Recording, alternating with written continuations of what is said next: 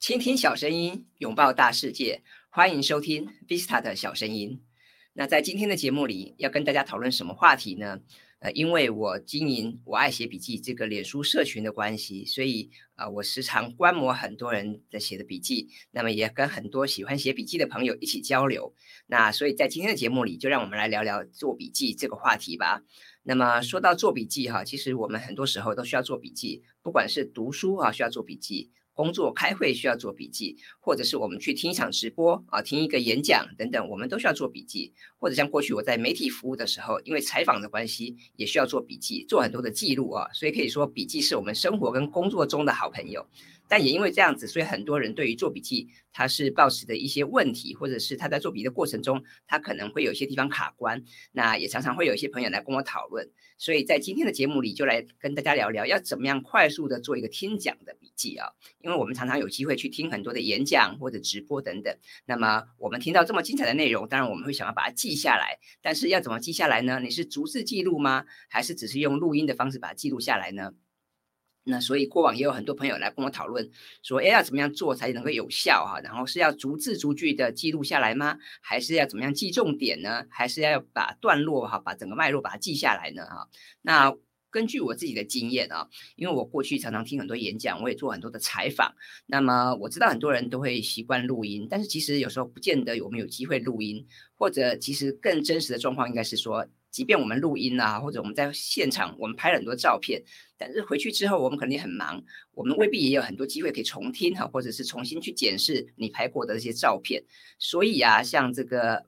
呃，如果说你想要好好的记录这些资讯的话，我觉得还是最好的方法，还是要在听讲啊，或者是采访的当场啊，你就把重点记下来，或者是我们在听一场直播的时候，我觉得就是认认真听，然后把你自己觉得很重要哈。或者是你觉得呃不了解的地方啊，把它记下来，我觉得这才是一个做笔记比较合适的一个方法。那通常我会准备一个笔记本啊，然后呃会记下一些重点。那我觉得笔记本的挑选这个就见仁见智，因为每个人可以按照你的需求或是你的喜好。比方有人偏好活页的方式，有的人喜欢这个用比较大开本的笔记本。那像我以前呃我会喜欢用比较小的笔记本，因为如果在参加实体活动，有时候我们的环境的限制，不见得有有桌子或者是有比较合适书写的空间。那很多时候我们只能用手拿手持的方式，甚至你是放在大腿上。记录哈，所以这个时候这个笔记本的尺寸哈，可能也需要稍微注意一下。那无论如何，我想各位你可以挑选你自己喜欢的笔记本，或者是你喜欢用数位 App 来记录，我觉得那也很棒哈。那当然，这个做重做笔记的重点哈，可能不在于这个逐字逐句的抄，也不在于句细靡遗的记录所有的重点啊，而是我们要能够了解这个今天我们听讲的主题，还有这个讲者他的思维啊。我觉得如果我们能够从这两个面向着手，可能会比较有助于你能够去掌握这个笔记。我们要把它怎么样记录啊？怎么样能够抓重点？那就像过去我常常提到一本书啊，有本书就是那个日本的知名的书评家土井英司，他的一本书叫做《一流的人读书都在哪里划线》啊，然后精英阅读的深思考技术啊。那这本书他就提到说，嗯，划线哈。不是画在那些你觉得很棒的地方，应该要画在那些你不认同或看不懂的内容的地方才对啊。那么如果说我们读书划线是这样的做法，那么我们做笔记呢，当然也不需要说逐字逐句哈的记录，甚至我还以前看过朋友做笔记，连这个讲者他说过的笑话哈，或者他讲过的一些这个赘词都把它一五一十把它记下来。那一方面我很佩服他，一方面我觉得这样做其实不见得必要了哈。所以我觉得我们要去思考是我们怎么样啊。去去找到重点，我们怎么样去找到跟得以跟讲者连接哈对话的那条天线啊？所以以我自己来说，我在听讲或者是采访的时候，通常我都会把重点放在去吸收那些我自己不知道的，或是我觉得很有趣啊，甚至是无法理解的部分。那我可以用段落的方式，或是整整体来吸收整个呃讲者他的这个演讲的脉络哈。我用这种方式来去掌握他的全局。那么。如果说你自己的打字速度不快，或者你的手写速度不快的话，那我觉得那我们更要认真听哈，因为通常我们在听直播或者是在呃现场听一些讲座的时候，我们有时候无法做太仔细的笔记啊，所以这个时候我会建议大家就是记下重点哈，或者是一些你感到困惑的的一些地方或者是一些关键字啊就可以。那当然，你也可以搭配自己的喜欢的笔记的方法，比方你喜欢用一些符号啊，你喜欢用一些颜色啊来做一些记忆，那也很不错啊。那我会建议大家，就是如果今天你想要听一个一场讲座，或是你预先想要听一个直播，我觉得我们在这个。活动开始之前，我们可以先做一点准备。比方，我们可以去思考一下，这个作者啊，这个讲者他的背景是什么，他的学经历是什么，他擅长的领域是什么啊？然后他今天想要讲的主题大概会是什么方向？那另外呢，我们在听的过程中，我们也要去思考一下，这个演讲者或者这位老师，他都会用什么样的架构哈，去去阐述他的想法，他用了什么样的逻辑哈，他用了什么样的观念？那他自己有没有一些独特的观点啊？或者是他有没有提过提到一些论证哈？有没有提到一些数据？甚至他说哪些的故事？他用了哪些呃有趣的一些个案来去辅助说明他的观点哈？来去增加他的说服力？我觉得这部分大家都可以去思考一下。还有就是说，那这个这位讲者哈，或者这位老师，他的这个演讲啊，他能不能帮我们去拓展一些新的视野？他是不是有提到一些我们过去没有想过的地方？那如果有的话，那是什么？可以把它记下来。还有就是他他的说法，他发问的方式有什么不同啊？那这些东西都是啊很棒的一些资讯啊，我觉得都可以记录下来。那当然啊，我觉得做笔记一定有一些方法，有些自己偏好的的习习惯那我觉得呃。第一个是我们要去思考，从整体的角度去切入啊，然后试着去把它整篇的这个文章，或者是它整个的讲座的这个脉络把它找出来。我想这样的话会比较比较比较有帮助哈。那当然，呃，这个有关这个做笔记的方法，其实现在坊间有非常多种的方法啊。那我觉得大家也可以去参考，你可以自己去找到喜欢的方法，你也可以自己设计哈一一套独特的方法，我觉得都蛮好的。那我这边可以举个例子，比方说，可能大家都听过这个康奈尔笔记法啊，那这是一九五零年代美国康奈尔大学的一位教授叫华特波克哈，他开发的一套可以在课堂上或者是讲座或者阅读时候记录资讯的一个方法啊，所以后来就被大家称为这个康奈尔笔记法。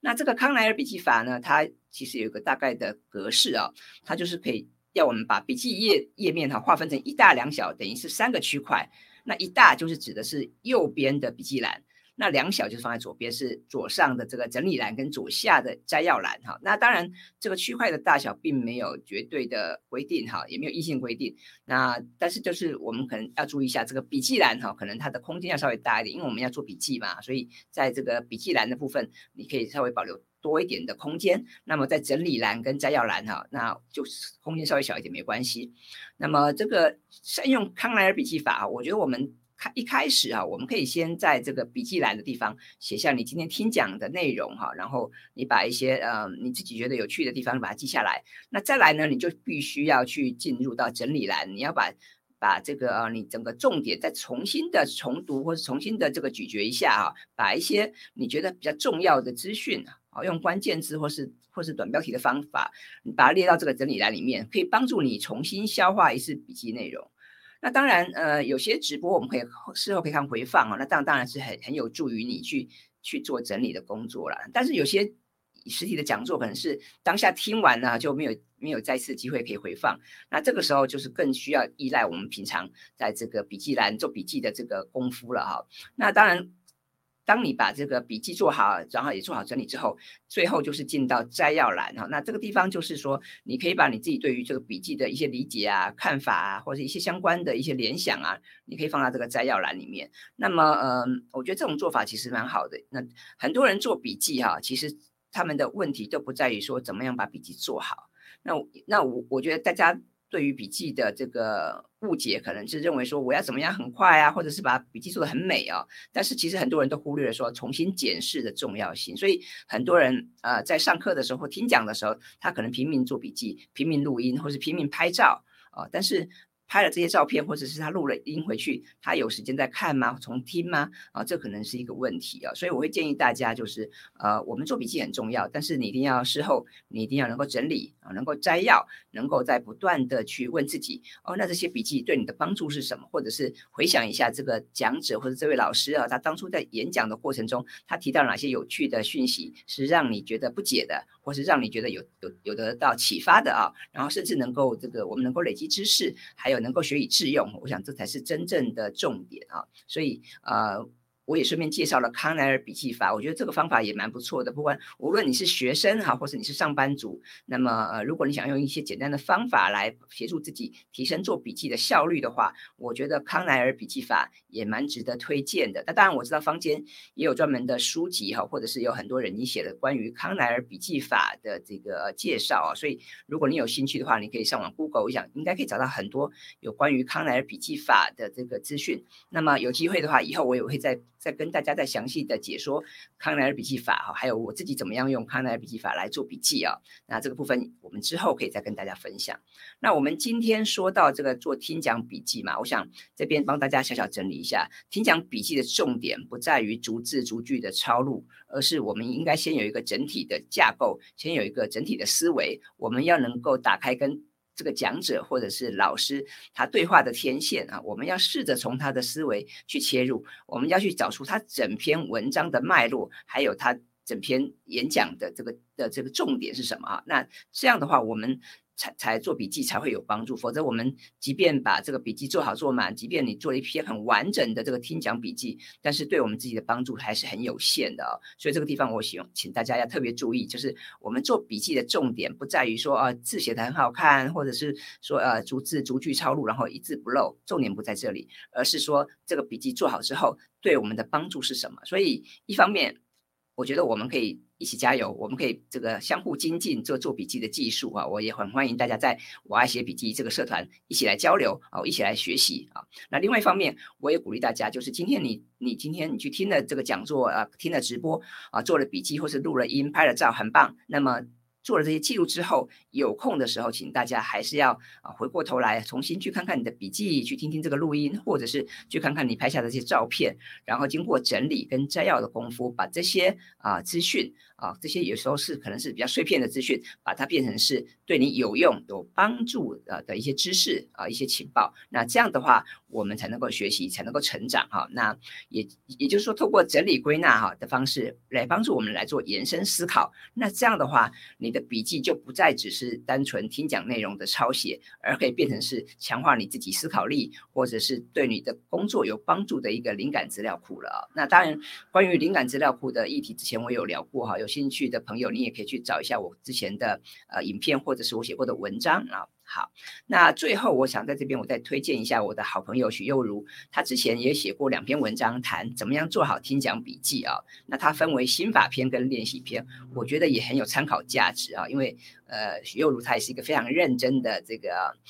一个学习者啊，那我觉得他能够现身说法，提到他自己怎么样去学习做笔记，我觉得呃去参考别人的经验是非常有有有帮助的，而且呃他也在这个他的两篇文章里面提到说，他怎么样从一开始呃也不是不擅长做笔记，到逐渐去抓到做笔记的技巧跟诀窍，然后最后怎么样去精进他自己的这个。能力，那我觉得是非常好的一个参考资讯啊，所以我也也很推荐大家去看看许佑如他的这个两篇文章，分别是心法篇跟练习篇。那特别是这个练习篇，如果说您想要做好听讲笔记，或者您认为你自己不擅长做笔记，那我觉得很参考，很很适合参考他的这个呃练习方法，然后我们实际来执行一下。我觉得这样子的话，你会对你的写笔记的这个技术会有所提升。那我会把这两篇文章的连接放在呃 show notes。里面有兴趣的朋友可以参考一下这个徐幼如小姐啊，她过去所写过的两篇文章啊，甚至她把这个练习听答的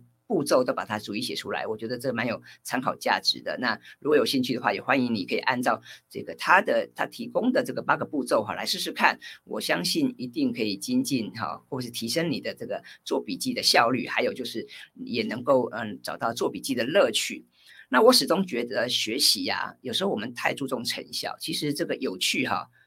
也是很重要的。因为学习是持续的积累，它是它很难说呃一朝一夕之间就能够完成，就能够速成。所以我觉得学习，我们除了要讲求方法、讲求效率之外，这个动机哈，或是乐趣，或者是在学习的过程中所遇到的一些挫折、失败哈，或者是自己的一些成长，我觉得也是非常重要的啊。所以我们今天谈到如何做好这个。听讲笔记啊，那么我从我自己的经验出发，然后我跟大家介绍康奈尔笔记法，还有我也跟大家分享徐幼如小姐她自己这个呃学习的一些方法。那我觉得这些方法也许对大家都可以有一些参考的地方。那也欢迎大家可以去实际的去做做看哈。那我想，呃，你光看很多这个做笔记的书，光。光看很多的文章，我想这个帮助还是有限的，所以我要鼓励大家，如果你真的有兴趣学写笔记，想要这个做好听讲笔记的话，我还是鼓励大家，第一个我们要多听讲嘛，第二个我们要多实际动手啊。那不管你是用这个纸本的笔记，或者你喜欢用这个手机的 app 或是电脑的软体，都很好。我想。呃，开始行动才是真正迈向成功的重要的关键啊！所以今天我们聊到如何做好听讲笔记，我就跟大家分享到这里。那希望今天的节目会对各位有些帮助啊！那呃，如果你喜欢我的节目的话，也欢迎你订阅我的 YouTube 频道，或是请你到 Apple Podcast 帮我打五颗星。那当然，这个我也欢迎你把我的节目分享给更多有需要的朋友，让大家一起来感受啊这个做笔记的乐趣，一起来学习这个写作或行销的技巧。啊，谢谢大家，我们下次见喽，拜拜。